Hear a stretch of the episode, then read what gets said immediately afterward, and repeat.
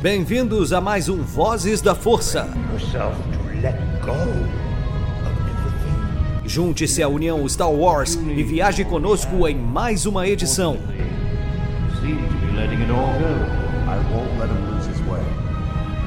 Seja também a fagulha que manterá a chama de Star Wars acesa por muitos anos.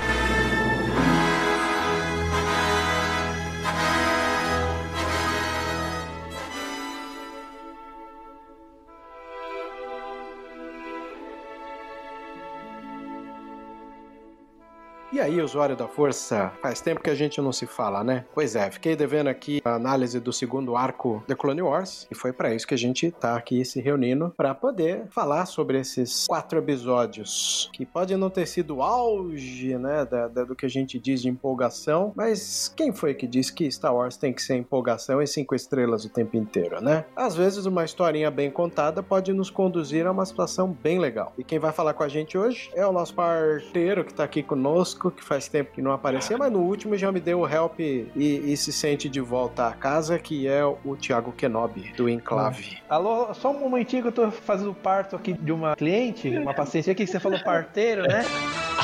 Então, só um momentinho que o bebê tá nascendo, o bebê tá nascendo, o bebê tá nascendo.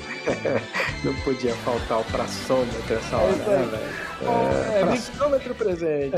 É isso aí, brincadeiras à parte. Hello there, bem-vindos ao Vozes da Força. Aqui quem está falando é Thiago Kenobi, mais uma vez aqui servindo como o pauteiro da vez e grande parceiro aí do meu amigo, meu irmão Vebs aí. E vamos discutir esse arco da Soca que, como você bem falou, foi meio meh, mas não foi é, dispensável, não é verdade? Com certeza. E a gente vai dissecar ele, ele por aqui. E o nosso segundo convidado e último podcast um pouco mais enxuto é o querido Felipe Freire, que inaugurou seu brilhante podcast. Caso você não conheça, ele seguiu a linha de storytelling e tá com dois, quer dizer, no momento que a gente tá gravando aqui já saíram dois, né? Além do texto também, né? Pode falar, Filipão, qual é as duas páginas que você participa e comenta um pouco já o processo do nascimento desse podcast novo. Opa, galera, tudo bom? Bom dia, boa tarde, boa noite. é uma honra ter sido convidado novamente para mais uma edição do Vozes, ao lado dessas presenças muito boas. Eu tô com esse projetinho agora, que é chamado de A Rádio Imperial. É um storytelling, uma recontagem dos, dos eventos da saga Star Wars e das coisas que não só envolvem filmes, mas também envolve textos, é, coleções de, de, de histórias de revistas e HQs também. A gente, no caso, eu e meu pai, que estamos idealizando o projeto, estamos à frente do projeto, a gente está tentando ao máximo, assim, ficar bem, bem conciso, bem com, com produção mesmo, assim, bem legal, com música licenciada e tudo, para que você realmente se sinta naquela rádio. E, segundamente, não menos importante, é o querido Star Wars Universe, que é uma ideia que começou há, há tempos, há tempos. O Marcos aí, se ele estiver ouvindo, quando ele estiver ouvindo, um abração aí para ele, um abração para toda a galera também do Star Wars Universe que acompanha nossas páginas. E eu queria só agradecer mesmo e tudo, porque essa trajetória, essa toda essa ideia aqui de fazer um podcast, fazer a Rádio Imperial, começou lá dentro no Star Wars Universe. Então, é, vamos que vamos, porque tem muito mais conteúdo aí pela frente, incluindo um episódio, alguns episódios de The Clone Wars que, por mais que não tenham sido lá essas coisas de excelência, ainda tiveram um pouquinho de agregação na sua história. Ô Felipe, é, é incrível, né, como o Star Wars Universe mudou tanto a sua vida quanto a minha, né, com relação ao fandom de Star Wars, os projetos, porque você acabou de dizer, né, que o Universe teve um- uma pontinha especial aí na criação do rádio, da Rádio Imperial e não foi diferente com o Enclave, né, o Enclave também nasceu do Universe, né, é incrível, né, como que um grupo de WhatsApp pode ter mudado a vida de tantas pessoas assim, né. É, realmente, realmente. A gente, a gente vai aprendendo muito ao longo dos anos, né? Construindo muitas relações bem importantes aí pra gente. É isso aí, né. Feito isso, os capítulos que nós vamos analisar, Tiago, pode falar os números deles ou não pra galera? São o episódio é, do 5 ao 8. E o nome dos episódios são: Episódio 5, Gone with Your Trace. Episódio 6, Deal No Deal. Episódio 7, Dangerous Debit, e episódio 8, Together Again. Então nós falaremos do episódio 5 que se chama Gone with a Trace. O começo do episódio, eu não sei vocês, mas já me chamou a atenção porque, como ela era uma personagem bem rebelde e ela sai do conselho, a gente não sabia mais nada da vida dela, né? E ela começa o episódio pilotando uma speed biker até alcança lugares mais altos, né? Porque até então existem vários tipos. Isso acabou provocando na gente lá na Sociedade Jedi? Querer pesquisar qual tipo de speed bike existe que algumas só flutuam e outras voam. E descobrimos que essa que a Ahsoka tá pilotando é a mesma da Enfys Nest no filme do Han Solo. Pode sobrevoar lugares mais altos, não fica só flutuando em solo. Acabou, assim, organicamente explicando a gente a ideia de que existem mais tipos de speed bike. Obviamente, a moto sempre esteve ligado a um quê de rebeldia. Com certeza, o fato dela estar tá ali de moto ajudou a gente a entender que ela seguiu a vida vida dela normal e sendo mais bad girl, né? Sim, e Vebs, uma curiosidade sobre não só desse episódio, mas do arco inteiro, esse arco da Soca, ele se passa antes do arco do Bad Batch. É, um detalhe que eu não sabia. Recentemente foi anunciado, o próprio Daniel Filoni mesmo, que o arco, esse arco das irmãs da Soca, tudo, é, se passa antes do Bad Batch na história, no, na ordem cronológica. E até, uh... assim, quando a gente for a gente for ver no processo de produção, a época que Clone Wars ainda estava prestes a não ser cancelado, os títulos de código de produção era 6.05 e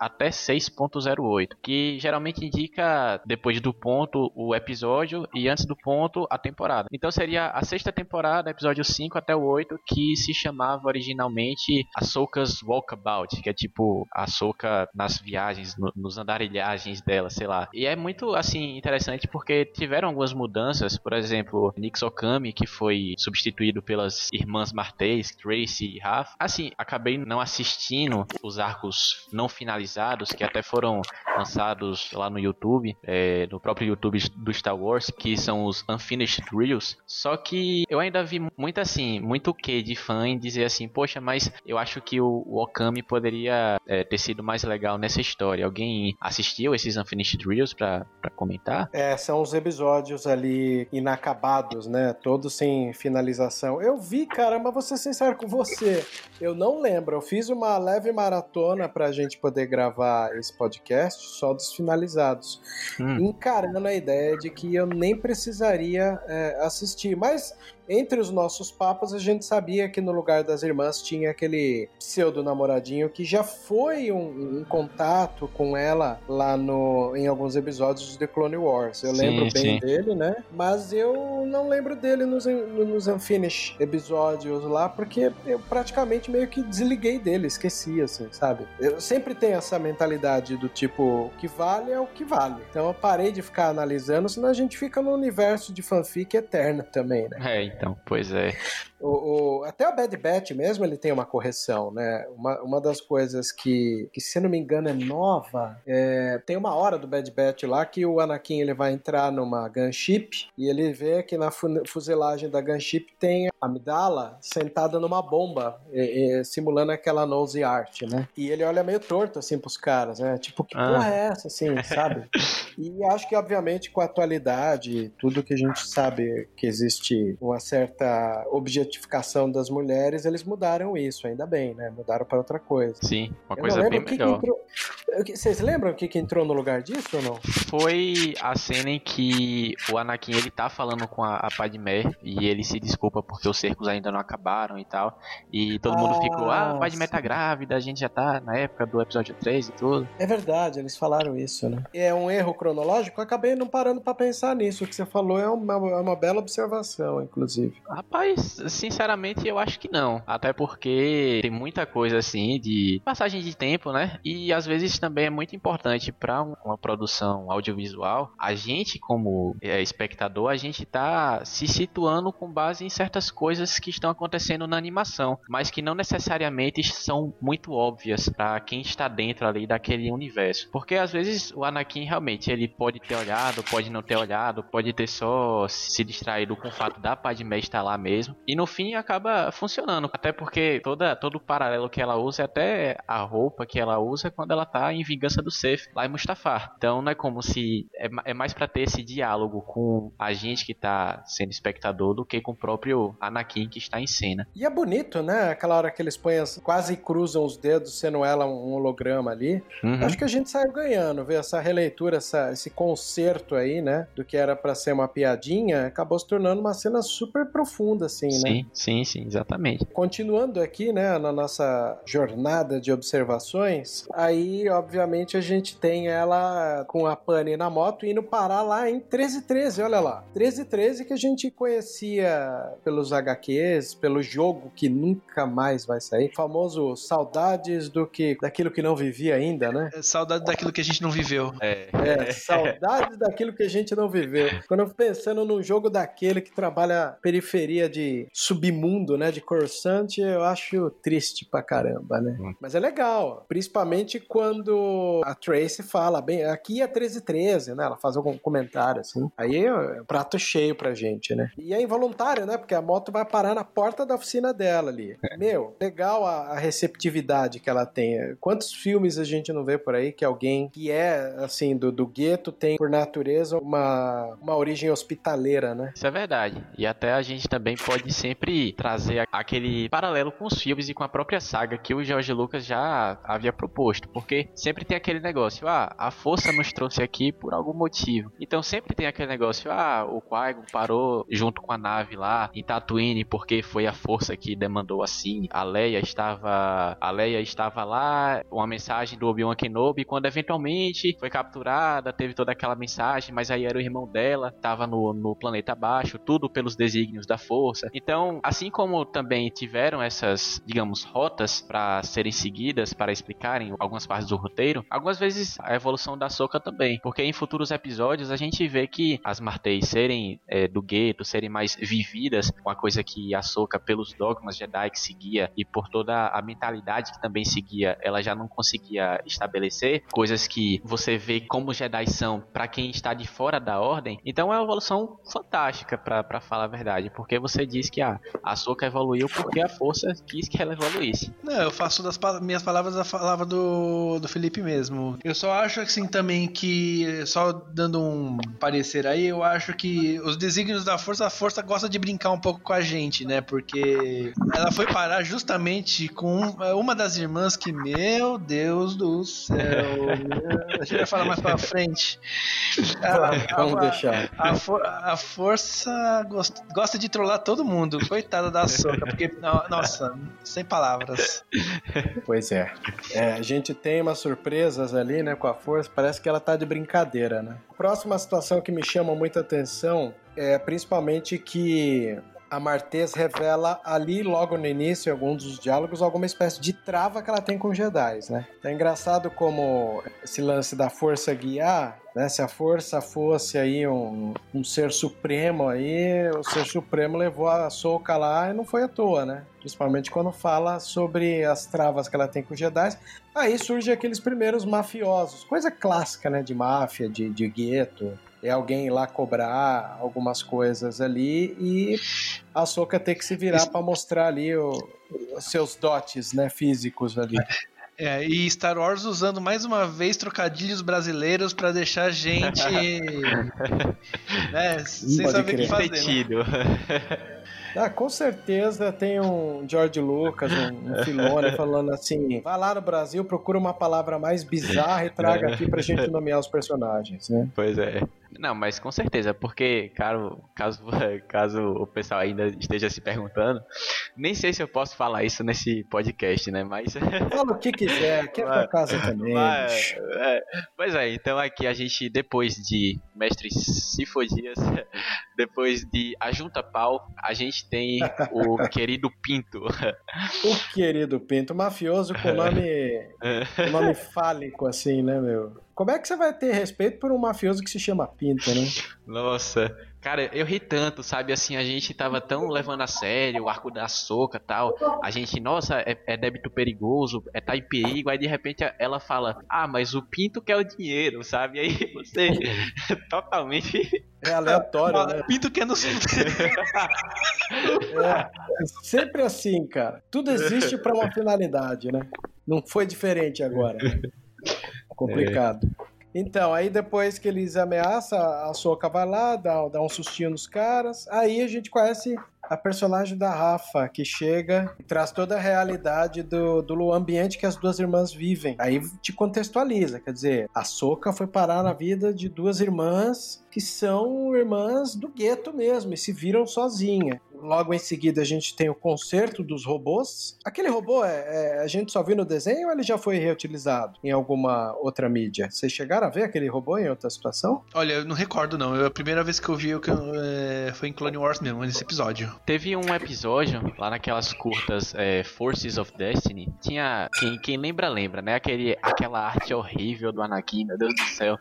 Parecia algo algo saído da fábrica de Barbie, mas enfim, não vamos comentar isso. Mas tinha uma luta que a Soka fez contra um tipo de droid daquele. E era que ela tava se atras atrasada para o treinamento, e aí o Anakin tava, Soka, cadê você? Soka, cadê você? E tinha um droid justamente desse, que é o Binary Load Lifter, carregador de cargas binárias. Ele apareceu nessa animação. Ah, e é o mesmo modelo? Eu lembro que o nome já foi reutilizado, mas eu esqueci de me conferir se é o mesmo modelão, assim, o mesmo estilão. Era o mesmo também? também? Era, era o mesmo, era. Muito legal isso, né, cara? É, até foi bom bater o papo aqui com vocês, porque eu não tinha ideia se aquele robô de trabalhos manuais já havia aparecido em outra vez. Pois bem, o que acontece é que a Soca lá liga, o robô tem um, uma outra atitude e sai correndo ali na cidade. Aliás, quando ele sai correndo na cidade, eu vou ser sincero com vocês, ele me lembrou quando saiu um jogo lá atrás, na segunda geração, primeira, segunda geração de games, tinham sempre um jogo exclusivo para cada, cada plataforma. Aí o, eu me lembro que o jogo Obi-Wan, que tinha para. Depois ele veio a ser lançado para PC e tal, mas ele era, em princípio, um jogo do Xbox One. E eu tinha na época, tava trabalhando já, sempre trabalhei desde cedo, e eu tinha o Xbox 1, o Play 2, que acho que era o remanescente, tinha o Cube. Tudo para poder ter os jogos de, de Star Wars de exclusividade. Eu lembro ah. que o Cube tinha o Rogue Leader, Rogue Squadron, Rogue Leader acho que é o nome, que é um dos melhores jogos de nave que eu já vi. Xbox tinha o Obi-Wan, Play, se eu não me engano, é o que tinha de exclusividade, não sei se era o de, de Pod Racer ou era do... Não, do Django Fett não era exclusivo porque tinha pra Play tinha pra Cube. Mas então tinha é, esses jogos. E a maneira da disposição de Coruscant quando a, a Soka sai correndo atrás do robô louco é a mesma disposição da cidade do jogo de videogame. Então me senti familiar vendo o desenho da Soca, viu? Então foi bem legal ver isso. E aí entra uma, uma perseguição. Eu não sei o que, que vocês acharam, embora o primeiro desenho, eu me, eu me lembro quando acabou, perguntei para algumas pessoas, elas, é, mais ou menos, né? Aquela coisa, se, se, o desenho foi mais ou menos, pelo menos a perseguição do robô binário me funcionou. Vamos parar para analisar um episódio por vez? A grande tacada desse episódio foi justamente segurar a gente, né, nessa correria atrás do robô, né? Não, é porque eu tava, eu ia perguntar a veracidade da, do jogo do Obi-Wan, porque eu não sabia que você tinha feito um jogo não, Thiago. Eu, pra mim, era, era alguma coisa assim. Me descobriram.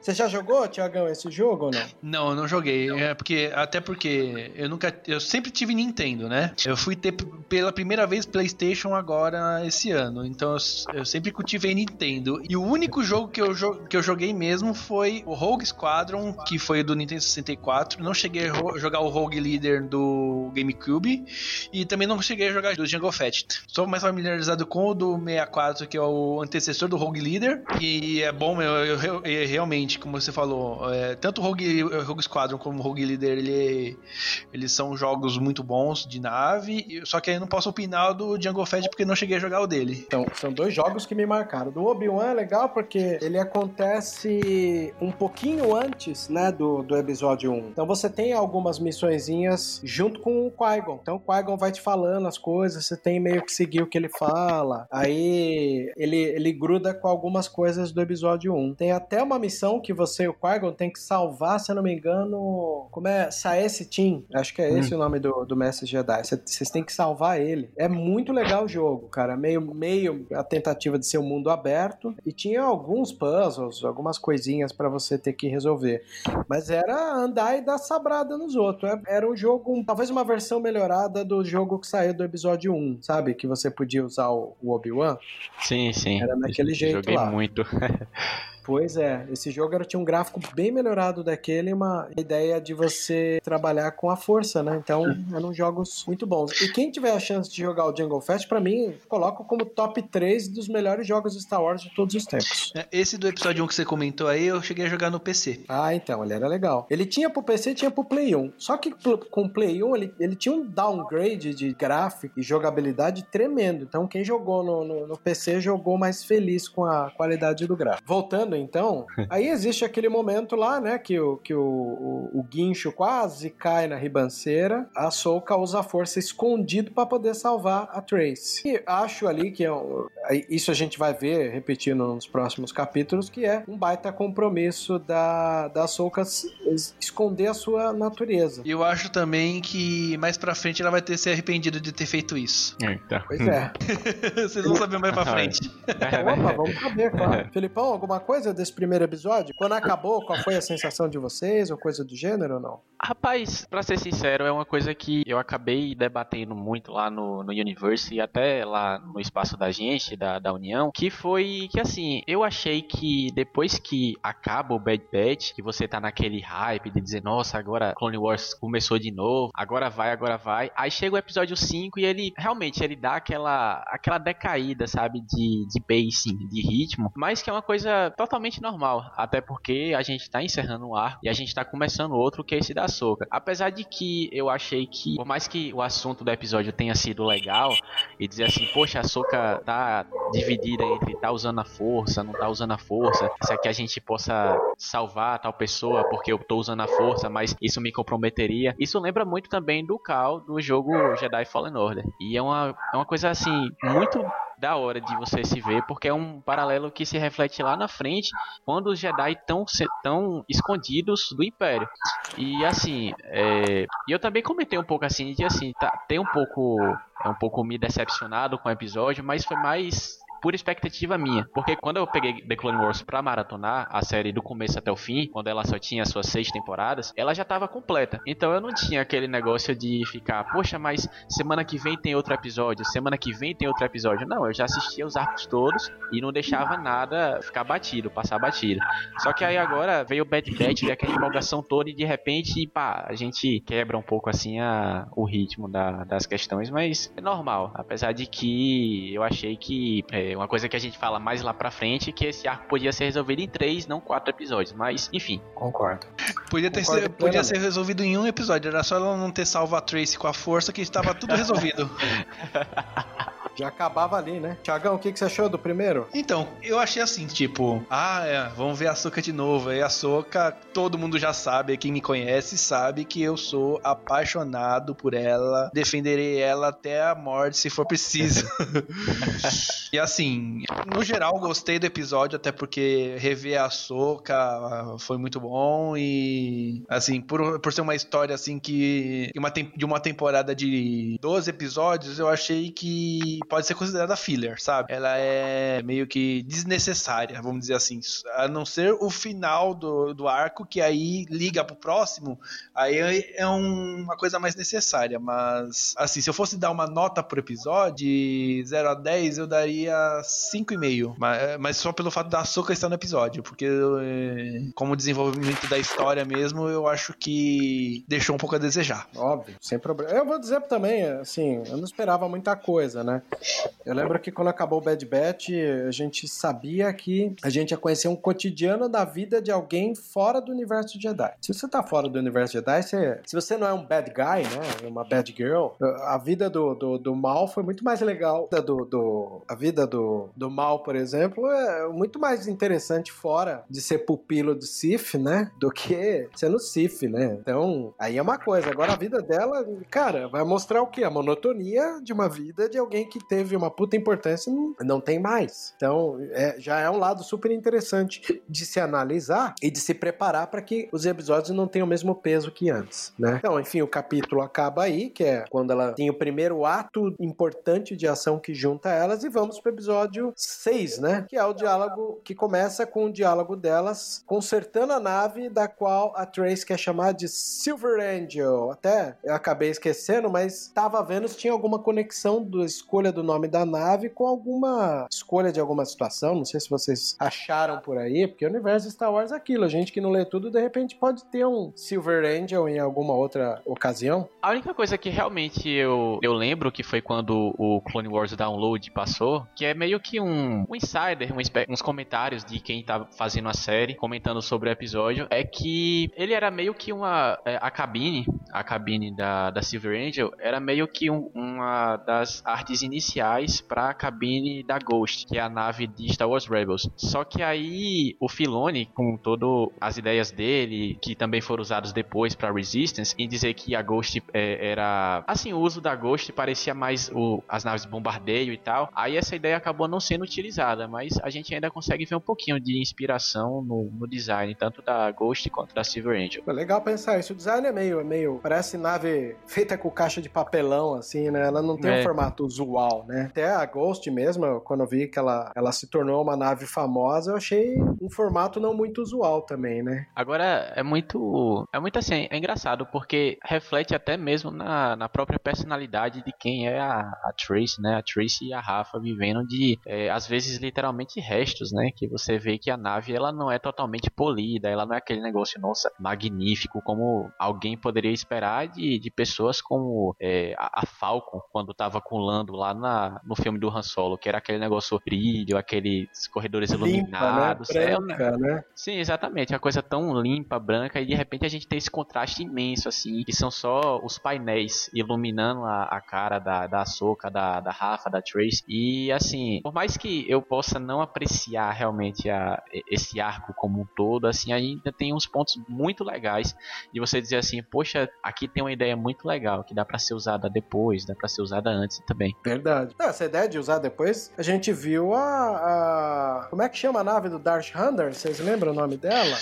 Ela é foi reaproveitada, né, em Rebel. Ah. Ai, me fugiu Out... o nome. Out...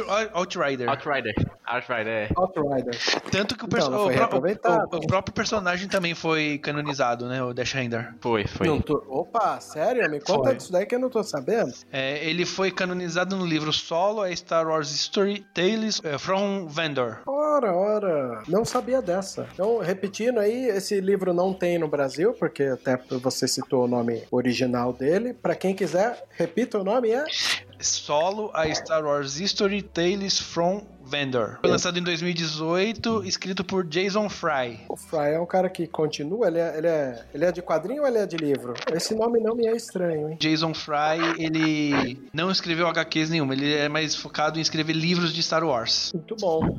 É uma é carreira de respeito, assim, né? Ter, ter essas responsabilidades dentro da saga, até de, de canonizar, é uma coisa que hoje vou dormir feliz com o negócio do Darth Hunter. Ah, Mas, sim. Enfim. O Darth Hunter é um personagem icônico do 64 lá, do Shadow of Empire. Gosto muito do personagem também. É, esse nome veio aqui agora, Jason Fry. Ele foi o autor da novelização do episódio 8. Era daí que eu tava tentando tirar. Ô, oh, rapaz, ainda bem que você trouxe. Tá aí, eu até comentei para vocês que eu já vi esse nome em algum lugar. Era daí mesmo, é o, é o, é o da novela. Achando que era dos HQs, não, é ele mesmo. Bem lembrado. Logo depois a gente tem ali no episódio a Rafa chegando, falando da tal carga, né, que elas têm que vender. E aí rola a primeiro voo da Silver Angel, né? Até a gente descobre que a, a Tracy nunca tinha pilotado para tão longe, que é uma surpresa. Aí entram, talvez o momento mais legal do desenho é quando elas meio que entram no meio de um comboio da República, né? Aí a gente tem uma situação semelhantíssima do, do, do episódio 5, quando o Vader sente Luke. Ali a gente tem o. Acho que é o Yularen lá que tá dando bronca ali na, na, na nave que cortou ali o comboio republicano. Aí o Anakin sentiu alguma coisa naquela nave, né? Sim, foi o Ilarin mesmo. Inclusive, eu até achei meio estranho o Ilarin daquela idade lá.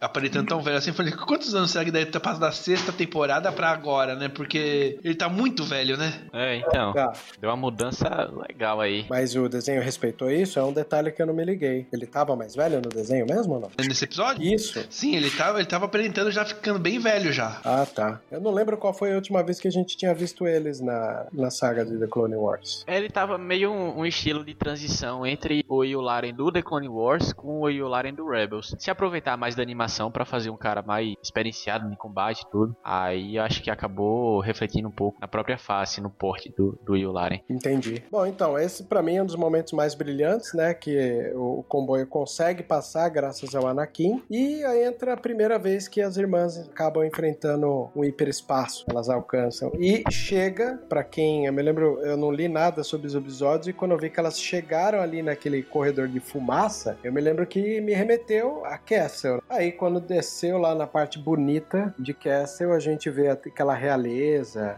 on- onde ele- eles vão naquele jantar. É, existe toda uma nobreza daquele povo falando de levar uma carga para Pikes. Pikes esses que a gente tinha visto que o Doku deu um belo estrago ali, né? Count Doku, ele, ele causou um estraguinho considerável nos Pikes, né? E a gente vai, nesses episódios, finalmente ver quem é o, o novo líder deles. Então, é, que você falou aí lá dos Pikes, né?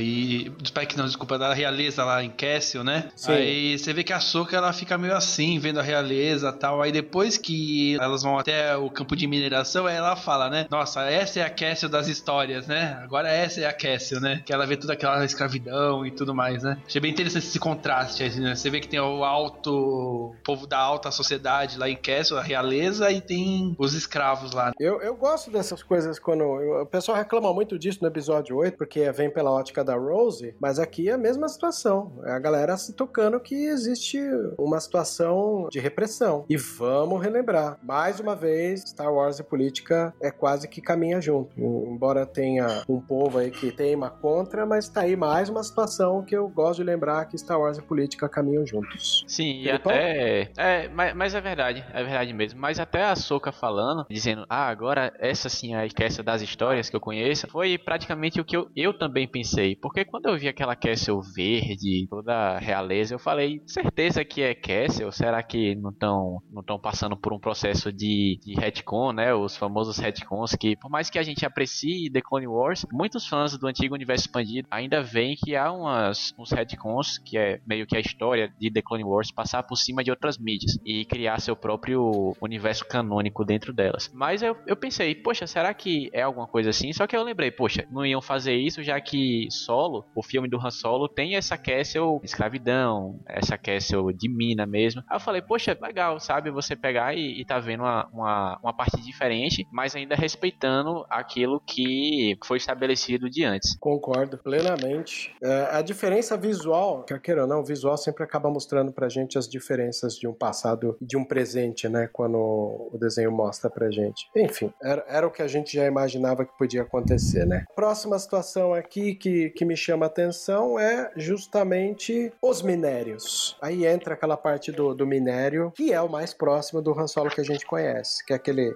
aquele chão com, com coisas que saem fumaça, que borbulham. Inclusive, é o mesmo lugar que eles pousam do solo pra esse desenho ou não? Será que todos tem um outro lugar igual? É o mesmo lugar? É uma coisa que fiquei meio pairando ali pra pensar o que, que deve ser. Eu acho que é mais uma questão de assimilação, né? Que você diz assim, ah, a gente foi mostrado é, uma mina, uma, uma mineração, uma colônia penal de mineração em Castle, então bora manter esse, esse padrão para que a audiência não fique muito assim, poxa, onde é que estamos agora, sabe? Pois é. Assim, aparentemente olhando por imagem parece o mesmo lugar, mas pode ser que seja um lugar parecido mesmo, mas aparentemente eu tô vendo aqui umas imagens, é, é- é igual, é o mesmo lugar. É como se fosse padronizado, sabe? Porque para depois não dizer, nossa, Castle só tem um lugar, sabe? Que a pessoa pode pousar e tudo. Aí Quebra mesmo. Aí elas tentam fugir com a nave e é abordada ali pelas naves ali daquela parte mais hostil. E começa aí então o episódio 7 com as duas irmãs mais a Soca presas na cela. Se não me engano, acho que o primeiro papo delas. Não podemos esquecer da burrice da Tracy, pelo amor de Deus, né, gente? O que, que eu Vender vou a falar a daquilo? vazia? Você diz das caixas vazias lá, quando ela deixa as caixas sem carga? A Soka tá discutindo com a Rafa e aí, pelo fato dela ter medo de perder a nave, ela despeja toda a carga no hiperespaço. Meu Mas- E ela Deus. tava levando. Pois é. É, então, mas tipo assim, eu vou ser o, o advogado do diabo aqui, né? Mas eu realmente, eu também não, não gostei daquela cena, não. Assim, eu falei, poxa, sabe, que, que, que burrice, assim. Mas, mas é assim, é até assim que você se sente revoltado, só que você acaba fugindo muito dos estereótipos de você dizer, poxa, isso aqui é uma pessoa que não tá do lado separatista, então automaticamente ela é inteligente, ela é uma pessoa que possa superar todas as expectativas dadas em cima dela. Então é um pouco assim, é um jeito legal, assim, de humanizar, apesar que a gente, como espectador, realmente não quer ver de jeito nenhum aquilo. A gente acaba dizendo, poxa, sabe, que burrice. Só que essa burrice que deixa um pouco mais natural e ela não ser tão perfeitinha, sabe? Olha, ela não ia poder trabalhar pro Jabba nunca, né? Porque o Jabba já deu uma bronca no Han Solo por ele ter despejado Então. a carga no primeiro sinal do Império, né? Pois é. Solo, solo.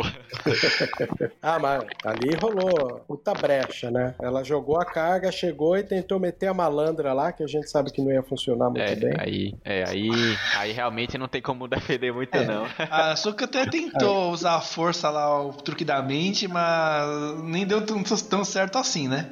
então, É. Mas Bom, enfim, vamos. paciência, é, né? Não tem como defender essa menina. Então, enfim, va- vamos lá.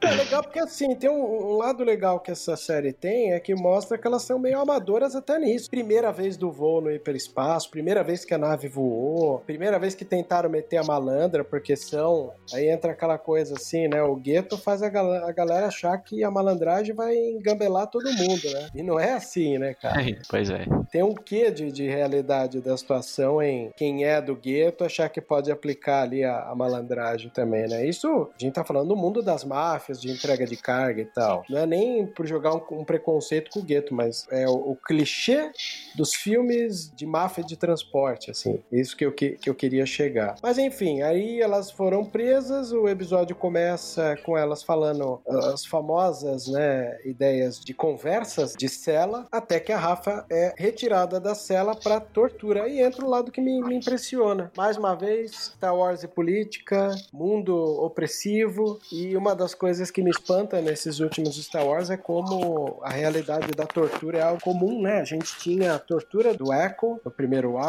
depois a gente tem o Trent tentando torturar o Anakin e ele é morto no meio desse processo ali. Então, a tortura é uma coisa comum ali, né, no episódio. Eu não sei se isso incomodou vocês no, no sentido incômodo de, ó, o, o Filoni quer mostrar que em lugares de repressão a tortura é uma barganha comum, né? Não, pra mim não incomodou, não. Eu até achei que deu uma pegada mais adulta pra série e tudo, e pra mim não me incomodou, não. Talvez eu não deixaria a minha prima de 7 anos ver essa cena, mas. Pois é.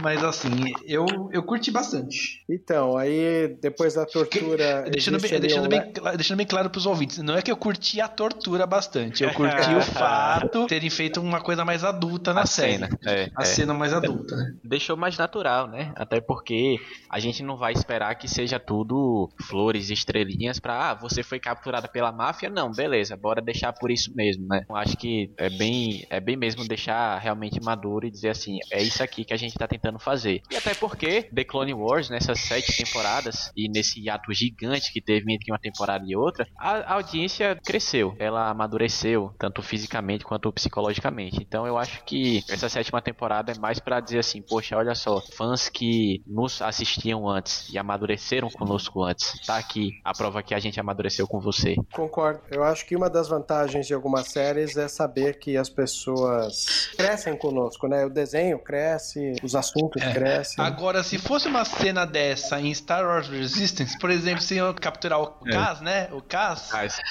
é, provavelmente iam tirar o, o sapato dele e ia fazer cosquinha com uma pena.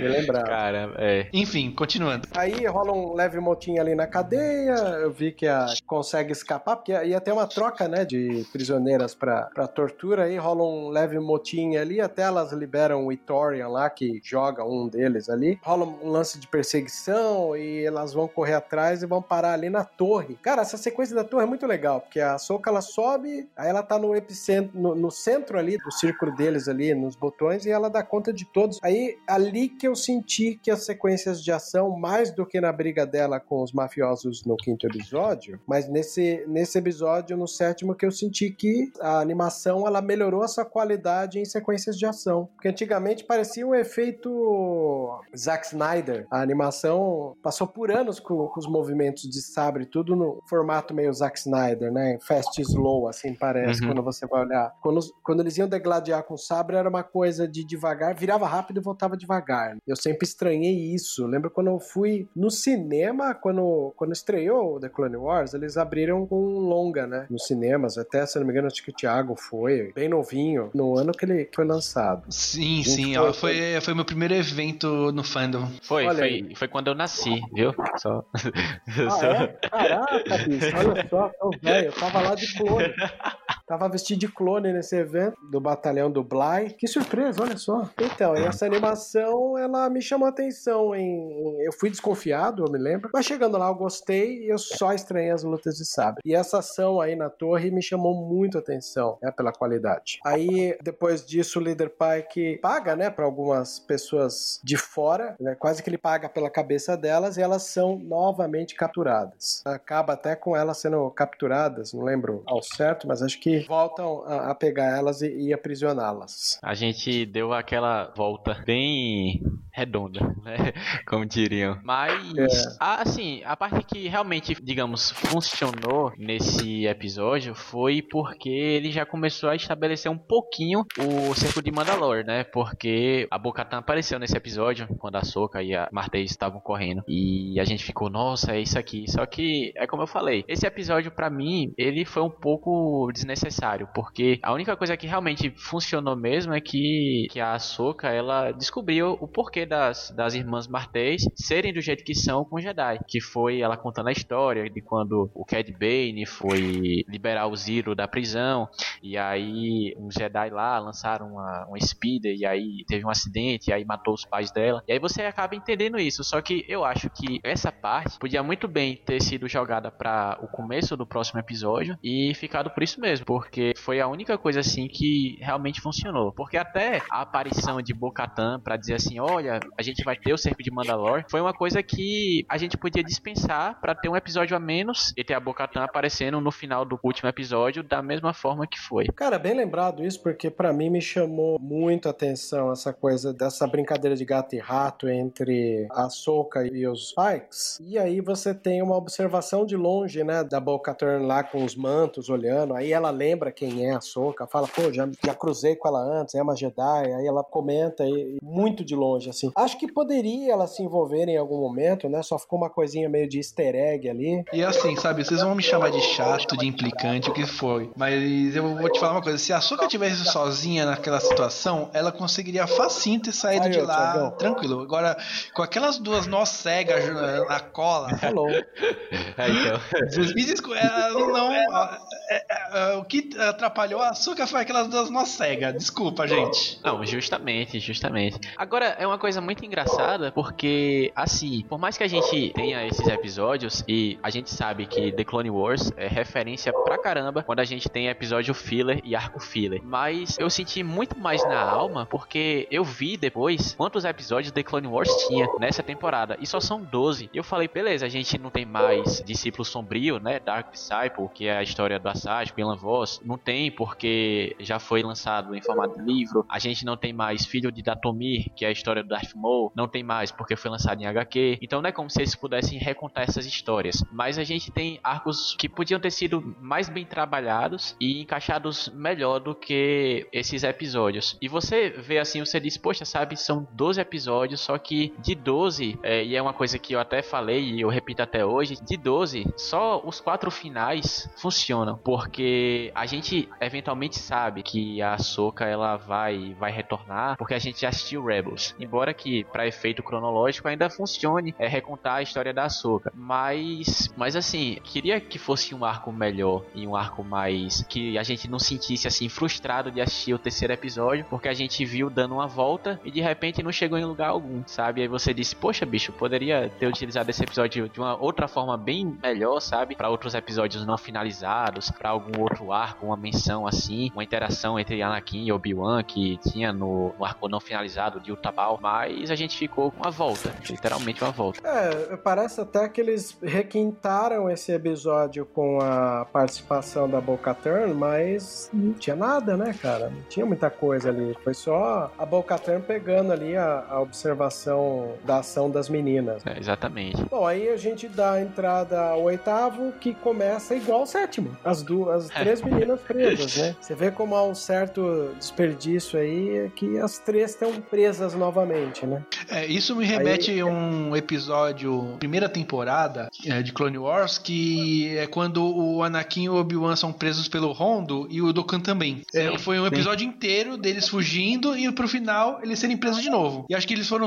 é, foram fugindo e presos umas três vezes. era, era bem isso mesmo. Teve toda aquela. É porque até finalizou, na verdade, porque eu acho que é mais a, a dinâmica entre personagens. Porque você sabe a presença nossa do Dukan, a presença do Kenobi, a presença do, do Anakin, comparado com a Soka, que é uma personagem forte, só que quem tá lá apoiando ela não são personagens fortes, assim, que, que marcam presença. Aí a gente teve, poxa, eu até lembro até hoje que é quando o Kenobi e o Anakin estão dizendo, ah, mas a gente não vai ser preso aqui e tal, a gente tá aqui atrás do Dukan, e aí eles trocam os copos com as bebidas porque acham que tem alguma coisa dentro deles. E aí eles bebem, e aí o episódio acaba, e aí de repente depois eles estão lá capturados de novo. E tipo, essa coisa muito engraçada, sabe? Isso assim, para mim, pelo menos, isso não se tornou frustrante. Isso foi uma coisa que eu gostei de assistir. E foi trabalhado de uma forma muito melhor. Foi, foi mesmo. Eu pelo menos gostei, né? Gostei bastante, não tem nem o que dizer. Mas, voltando então, começa com as três presas, aí vai rolar a negociação, né? Já espertos com as três lá, aí vai rolar aquele diálogo, né? Do líder dos Pikes com as três, até que rola uma trucagem ali, né? A Soca bate o truco lá e fica no lugar delas e elas vão ter que ir atrás da, da carga de novo, quase que uma chance, né? Pra, pra passar limpo, não foi? Só que ela meio que negocia, tipo, pra, as irmãs irem pegar lá a, a especiaria que, que elas tinham, no lugar onde elas tinham deixado, senão ela ia contar um negócio das irmãs lá pra ferrar as irmãs, né? Alguma coisa dos pais dela, né? Sim. Exatamente. Meu Deus, que coisa, hein? E, e o, legal, é. e o legal, assim, né? Eu achei interessante é que no planeta que elas vão lá pegar novamente as especiarias, a carga, tá cheio de bem quadrinários, né? Sim, é, a gente não viu aqueles aliens sendo utilizados em outras mídias, né? Foi a primeira vez que eu vi os aliens do quadrinários ali de novo, né? Sendo utilizado depois do episódio 1. Não, não, não lembro de ter visto em outro lugar, não. É, o, bem quadrinários não. Só que é uma coisa muito, muito interessante como as conexões funcionam, que eu tava vendo aqui agora a estação de reabastecimento, onde elas foram parar para pegar as especiarias, ali foi onde o Obi-Wan, disfarçado de Haku Hardin, ele parou junto com a tripulação lá de Moral Leval, Cad Bane, quando ele comprou uma, um iate lá em Nalhutta. E aí eles foram, só que o combustível no iate era só o suficiente para chegar nessa estação de abastecimento,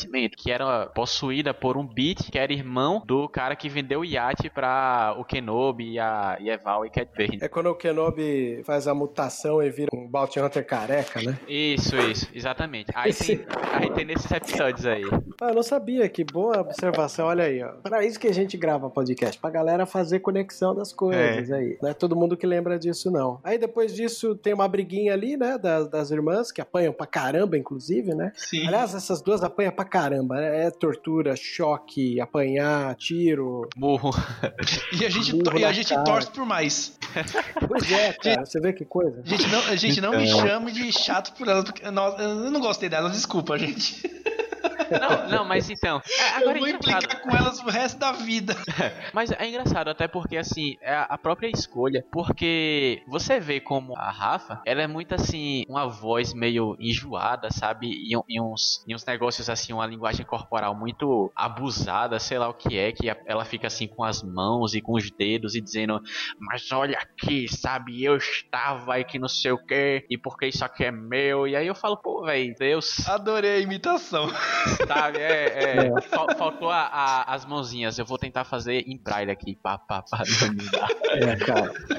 É uma teimosia do erro, né, cara? Mas eu acho que assim, eu acho que funciona, mas não sei. é, Não sei se funcionou muito bem, não, sinceramente. Eu acho que o arco da Soca poderia se beneficiar muito bem de personagens melhores, eu acho. E de situações melhores também. Por mais que a gente tenha essa referência de dizer, nossa, olha os Pikes, olha, Han Solo tal, né? Darth Maul, filho da Tomir, que foi HQ lá. A gente só tem isso, sabe? Infelizmente, por mais que a gente queira, as histórias não são construídas só em cima de fanservice e de conexões. São construídas em cima de histórias boas. Mas não foi. É, nessa hora, Vebs, coloca o Érico Borgo falando eu sou fã, quero service. Pode crer, né? Verdade. Mas isso que o Felipão comentou, de que esse arco poderia ter três episódios, é a melhor coisa possível, assim, pra falar, né? Só porque teria que ter uma simetria, assim, não, cara, não tem que ter simetria, tem que contar histórias e fazer com que pareça e você não se sinta enrolado, né? É, se você for ver nas outras temporadas, tem arco de um episódio, tem arco de dois episódios, tem arco de três, tem arco de quatro. Então não precisa Sim, você pô. seguir quatro, é, cada arco dessa temporada ser quatro episódios, podia ser menos. É, não existe essa situação, né, da necessidade de ter um padrão, não, vamos fazer tantos episódios, é uma pena, mas enfim. Aí enquanto elas estão lá fazendo a carga, acontece algo, né, lembra da, da Soca conseguir fugir mais uma vez, não é? Porque agora ela estando sozinha, né? Ela não precisa esconder que ela usa força, né? Então ela aproveitou esse momento pra poder usar as habilidades dela como Jedi, né? Pra conseguir fugir, né? Sim. Vocês lembram como ela foge ou não? Já me deu um branco aqui. Quer dizer, o capítulo, quando não é tão marcante assim, você esquece dos detalhes. Eu lembro, no desenho anterior, ela consegue pressionar o botão do lado de dentro, que eu achei um absurdo.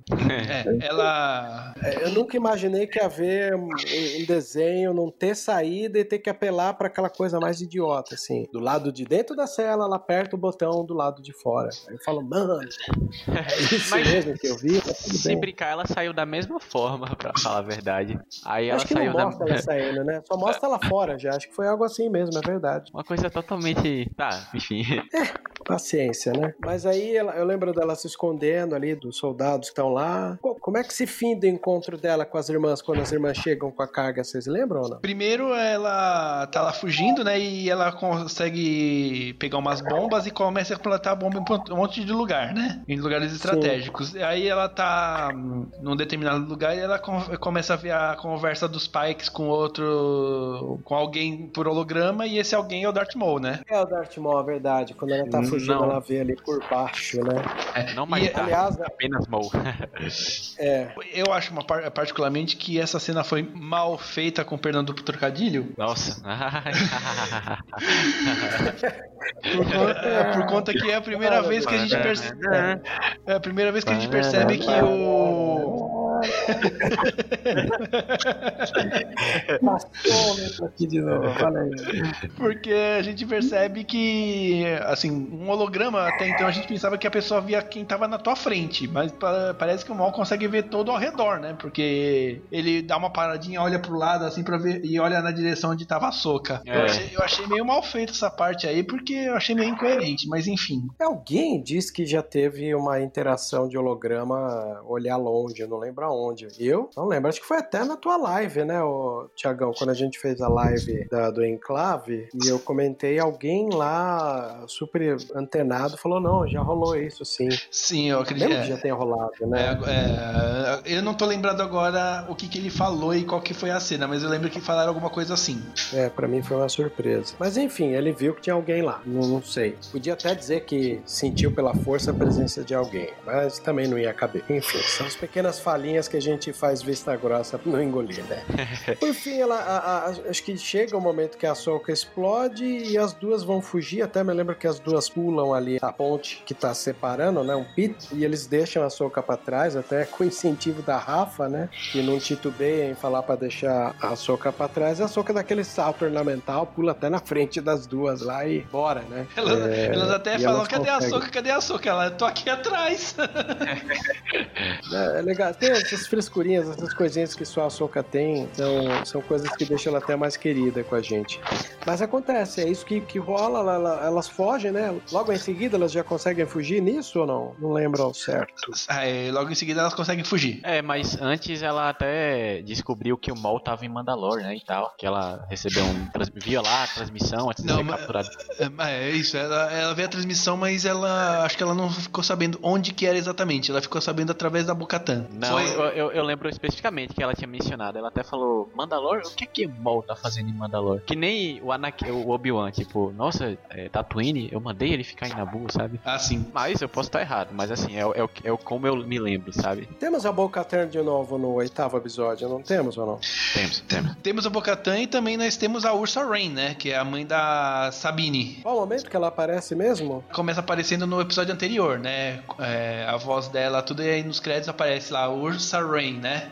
E quem, quem é a dubladora, né? Sim. Aí, é, a partir do episódio anterior já tinha aparecido. Entendi. A, a Boca aparece de novo no oitavo? Eu já me perdi aqui. Sim, aparece. Ela aparece. Quando, quando as irmãs já estão indo embora do planeta, a nave da Bocatan segue elas. Verdade. No- Aquela nave maravilhosa É, no, é, no estilo quando o Boba Fett vai seguir o, a Millennium Falcon até a Bespin, sabe? É. Sim, aliás, que sequência bonita, né? Bom, enfim, elas conseguem levar a carga, né? E já chegamos no final do desenho ou tem alguma coisa marcante no, no desenho? que Não, não, aí elas já fogem pra Coruscant, já voltam lá pro 1313. Ah, sim. Aí a moto fica pronta, elas se despedem, né? Aí né, a moto E fica aí- pron- é, pronta, aí elas estão lá conversando, aí pousa a nave da, da Bocatan. É aí que ela vem pedir. Um pouquinho antes disso, se não me engano, a- as irmãs que são reveladas per- perante o líder Pike lá, que fala que a Soka é Jedi, é ali que elas acabam ajustando, né, os ponteiros que elas têm errado, né, com, com a questão Jedi. Sim, É um ela, bom. ela fala, é, ela fala assim que, ah, mas eu não sou mais uma Jedi. Aí a Rafa fala assim, você pode falar que não é mais Jedi, mas você age como uma ou como um Jedi devia ser, né? Isso. E passa limpo, né? Quer ver, as irmãs têm uma puta má lembrança do que é um Jedi, mas passa limpo, né? Ela passa limpo a situação. E aí chega a Boca com a nave pedindo ajuda pra ela ir pra Mandalore, né? É, aí ela fica meio assim, né? Que ela não sabe se aceita, se não aceita, e as irmãs falam assim, não, aceita, tal, né? Você tá destinada a isso, alguma coisa assim, né? Aí ela falou assim, tenho medo a, a- onde isso vai, vai me levar, né? Que é de volta ao Jedi, né? De volta ao Jedi. E aí, aí fecha o arco, né? Que a gente eh, até tava aqui se questionando da importância dele ser em quatro episódios e não em três. Quer dizer, podia ser um pouco mais enxuto? Podia. Mas eu vou ser sincero com vocês, eu já esperava que esse arco fosse uma situação menor, sabe? Só pra contextualizar o que ela fez enquanto não tava de volta lá pra vida de Jedi. Eu esperava também, pra ser sincero. Só que é aquele, aquele 49% e 51%. Meus 49% esperavam que isso acontecesse. Só que os 51% dizia assim, poxa, não quero que isso aconteça, sabe? Eu não quero que a última temporada de, de Clone Wars, que tenha menos episódios, tenha um filler, dois fillers ou alguns arcos assim. Se bem que, tava até pensando nisso quando a gente começou a discussão, é que, por mais que a trilogia prequel, episódio 1, 2, 3, foram criticados, ela ainda contou uma história que o George Lucas queria contar. E não Sim. foi porque ele falou, ah, eu quero o Darth Vader aparecer no episódio 1, porque eu, eu sei que eu vou ganhar fã com isso. Não, eu vou ganhar o apelo do público por isso. Não, ele quis realmente contar aquela história. É algo de se apreciar no que o Filoni também faz, porque ele quer contar a história dele. Por mais que seja em, em algumas, algumas vezes linhas tortas, mas você tem que admirar o trabalho que ele faz ao tentar contar uma história e dizer assim, poxa, o finalzinho desse episódio é o cerco de Mandalore que todo mundo quer ver, mas enquanto isso a gente tem que evoluir o personagem da Soka, que talvez não seja necessário pra quem já tenha visto Rebels, é, não seja necessário pra quem tenha lido o livro dela, ou que talvez que não seja nem necessário a longo prazo, porque a gente sabe que a Soka vai estar no cerco de Mandalore, vai estar de volta com os Jedi, vai acreditar na Anakin Skywalker. Então, assim, mas ele ainda quis contar essa história. Ainda é uma Sim. parte que ele não pode deixar em branco. Concordo plenamente. Eu, eu acho que assim, enrolou, enrolou um pouco, mas essa calmaria na vida da, da Soca recebendo chamado da, da vida e pela vocação que ela tem de ser uma pessoa que busca justiça, né? Quer dizer, são heranças da época Jedi, né? Por mais que ela tentou. E é engraçado porque durante os quatro desenhos você vê ela se questionando a vida que ela tá. Pô, não é essa vida que eu quero. Pô, será que é isso aqui? Você vê. São momentos importantes, né? Como esse, você vê a lapidação de uma personagem que a gente não tinha o dia a dia dela e tivemos a chance de ver como, como é a consciência, né? Cobrando, né? É, e, da honestidade. É, é, e você pode deixar a Ordem Jedi, mas a Ordem Jedi não deixa você, né? É, então. Sim, é. ela age como uma mesmo, não tem. E isso, não, não e, e, isso assim, não só em Clone Wars agora, mas você vê até em Rebels que se passa anos após o, a ascensão do Império, ela continua agindo como uma Jedi. Até quando ela tá falando por Vader, eu não sou Jedi, ela está agindo como uma Jedi. É uma questão muito interessante, né? Até porque é, é a personalidade dela, é assim, é a moral e o personagem que foi construído. Porque eu tava vendo hoje mesmo um paralelo interessante que o pessoal fez com o Mace Windu. O Mace Windu sempre defendeu, ah, a gente é guardião da paz, a gente não tem nada a ver com guerra e tal. Só que ele foi, ele é realmente a representação da queda do Conselho Jedi e da queda da Ordem Jedi em si, porque ele é o primeiro a apontar dedo dizendo que a gente tem que ir atrás de matar Dukan, a gente tem que fazer não sei o que. E enquanto isso a gente tinha aquela a diferença, aquela discrepância entre o episódio 1 dizendo, ah, a gente não tem isso, os Sith não voltam, a gente não é guerreiro, a gente não é nada. E aí no arco do Bad Batch o Windu tá lá, ah, eu já matei milhares de droids de batalha, eu quero que vocês se rendam porque literalmente assim eu sou superior a essas formas de vida. Olha, eu vou te falar uma coisa, uma das cenas que mais me deixou full pistola, né, com o Mace Windu, foi justamente na quinta temporada, né, quando a Ahsoka é expulsa da Ordem Jedi, né? Ele não pensou duas vezes em expulsar ela, né? Aí quando ela prova a inocência, tudo mais, tá lá o conselho reunido para tentar trazer ela de volta, né? Nenhum pedido de desculpa. Ele chega e fala assim: "Ah, não, foi a força que testou você como para você se tornar uma Jedi melhor, não sei o que e tal". Nem desculpa, Ahsoka. É, eu, eu joguei errado, não sei nem isso. Ele quis é se justificar. Isso. É, e é exatamente isso que também a gente vê no próprio arco da Ahsoka, né? Porque ela é essa esse, esse ponto de diferença e é ela que também resgata esse sentimento quando a gente vê depois no arco do Cerco de Mandalor, ela falando, olha, eu tinha perdido minha fé no Jedi, mas alguém que justamente alguém sendo a, a Rafa e a Trace me lembraram o que é ser um Jedi e não o que é estar repleto de dogmas e dizer, ah, eu sou um Jedi porque eu sigo os dogmas Jedi, mas eu não ajo como Jedi, mas eu digo que eu sou Jedi porque eu tô lá na ordem, tô com meu, tô sentado no conselho, eu tô com minha vista para Coruscant. Tanto que ela tava em Coruscant em 1313, né? Não tava na, no melhor lugar do mundo, né? Não tava entre aquele, aqueles nobres, aquele, aquela alta Coruscant, né? Tava mais ali entre realmente, às vezes até quem enxerga melhor a vida do que as pessoas que vivem lá e cercados, né? Às vezes. Porque você acaba tendo um paralelo interessante. Quem vive, às vezes, uma vida que a Soca começou a ser familiar. Porque a Soca agora, naquele momento que a gente encontra ela, ela é alguém que tá tentando criar vida. Mas as irmãs Martês, elas já são alguém que já criaram vida, já tentaram esse processo todo. Então é como se a Soca ela, ela visse um pouco do que ela talvez poderia até se tornar em olhar para as irmãs Martês. Foi bem legal falar com vocês esse podcast. Acho que não tem muito que se espremer desses quatro episódios, que eles eram essa coisa da gente sacar a vida dela, né? Que nota vocês dariam pro arco como um todo? Nota 6 de 10. Eu diria que talvez uns 5 ou 6, sabe? Porque é, é muito assim, às vezes a gente acaba avaliando a importância do arco pelo arco só. Só que no fundo, no fundo, isso aqui ainda tem muita coisa que acaba recuperando o personagem da Soca, é realmente recuperando a personalidade do personagem da Soca, que depois a gente não precisa voltar, porque a gente já sabe que a Soca vai reagir desta forma, porque ela já passou por essas situações. Então, quando a gente passa pelo cerco de Mandalor em, em situações futuras e a Soca age de uma forma, ela fala de uma forma, a gente fica, poxa, eu já vi isso, realmente faz sentido. Não é algo tirado assim do nada e dizendo, ah, acredite nisso porque a gente quer que você acredite e também e também assim, até porque o cerco de Mandalor é uma coisa realmente que vai ser o mais o mais linear possível. Então não vai ter volta, não vai ter mais desenvolvimento de personagem. Os personagens já já estão desenvolvidos, os personagens já estão lá, com as cartas todas na mesa para serem usados no, no grande final. E é justamente esse momento que a Soca precisa para botar suas cartas na mesa, que é esse arco que, como eu falei, é o Filone querendo contar uma história. Então eu diria assim que, por mais que eu desgoste do arco e tal, 5, 6, 7, talvez até, depende muito do que o arco acaba significando para futuros episódios. Sim. É, é, como dizer, um arco necessário, né? É, e é. assim, eu vou falar para vocês, como que eu, o arco para mim, né, o que mais valeu foi a Soca, e a Soca tem seis letras, então minha nota é seis.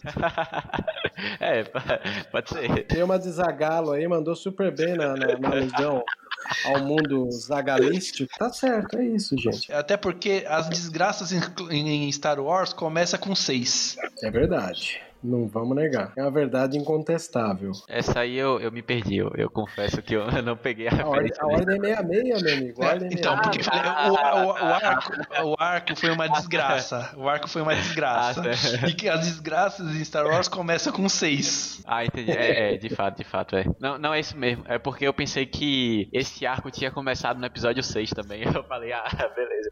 Mas não, mas não, não foi não. É isso, gente. Obrigado, viu? Eu tô feliz aí. Era um podcast que estava difícil de sair, disponibilidade das pessoas e tal, mas vocês estão aí sempre de prontidão para me ajudar. Então eu queria agradecer profundamente ao Thiago, porque esteve comigo em todas as tentativas que não deu certo. Valeu, Tiagão. Que isso, Web. É aquele negócio, a gente tem que estar tá junto quando dá certo e quando dá errado também, mano. Tamo aí. Isso daí. Essa vida é assim mesmo. É, não é casado, mas tem que ser na alegria e na tristeza, na saúde e na doença, mano.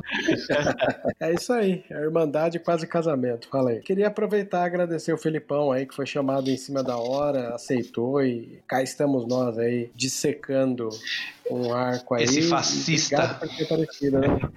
Esse, é, quem, quem, voltando a dizer, quem puder, veja esse podcast que ele é genial. É, gente, é uma ó, brincadeira super sadia. Gente, ó, eu vou falar uma coisa. Brincadeiras à parte, acessem que está sensacional. Faz o seu jabá aí. Primeiro eu quero agradecer realmente, sabe? Porque é, é muito massa, é muito é, gratificante você conversar. E você acaba não se cansando, né? Porque é uma. Por mais que seja coisas que ainda fazem parte do nosso dia a dia, como criadores de conteúdo, a gente tem que estar tá sempre indo atrás de coisas novas. E às vezes esse trabalho acaba ficando um pouco cansativo. Só que são esses momentos que salvam de ficar monótono as coisas, sabe? De a gente pegar, sentar, conversar no podcast, resenhar, fazer piada, a gente descontrair um pouco. É muito, muito gostoso esse momento aqui entre nós. Sempre que tiver um vozes assim, pode chamar, pode ser, sei lá, meia-noite aí, quiser gravar, bora, bora, porque a gente tá aqui para falar de Star Wars. Que é uma coisa que a gente gosta. E a gente tá aqui para conversar com amigos que também é uma coisa que a gente gosta. Então é muito é muito bacana, muito bacana esse esse espaçozinho aqui. E como disseram para eu fazer jabá, né? Então eu já vou fazendo meu jabá aqui. É, eu vou divulgar primeiro o Star Wars Universe, claro, que é o importante também. A gente tem um site, que é o Star Wars Universe sw.blogspot.com. Ah, obviamente você encontra a gente no Facebook e no Instagram também. A gente não tá no Twitter ainda, mas talvez projetos futuros, né? E um abração aí para toda a equipe, toda a galera que acompanha, toda a galera que tá ouvindo aqui. Um abraço especial pro Marcos, né? Óbvio que sempre eu tenho que é, mencionar o Marcos nos podcasts que eu vou, porque é, senão ele me mata. Não, mentira porque realmente deve muito a ele, né? A criação do universo e tudo. E também divulgando a, a Rádio Imperial, né? Vocês podem escutar ele no Spotify, tem no Deezer, tem no Google Podcasts, e aí a gente vai estar tá disponibilizando ele à medida que o tempo vai passando para outras plataformas. É, uma, é um programa rapidinho, 17 minutos, 16 minutos, incluindo música. Então não é como se vocês tivessem que escutar essa voz aqui falando o tempo todo, sabe? Então é uma perspectiva diferente no universo Star Wars, sabe? Então, mas enfim, um abração também a todo mundo, um abração também ao Cícero, né? Que ajudou a, a criar a logomarca lá pra gente. Brigadão, brigadão mesmo, gente, viu? Abração Thiago, abração Vebs, brigadão pelo, pelo convite aí. Este podcast ele foi produzido por Web Júnior e editado pela Letícia Deperon. Agradecemos a preferência e que a força esteja com você.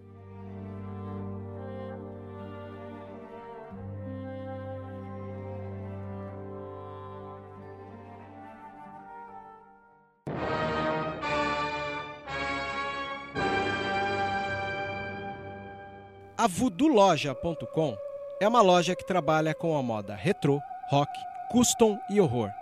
São 11 anos da cena alternativa. Se você não conhece, visita lá. Tem no Instagram Voodoo Loja, uma das melhores lojas e parceira nossa. Isso é rock and roll puro.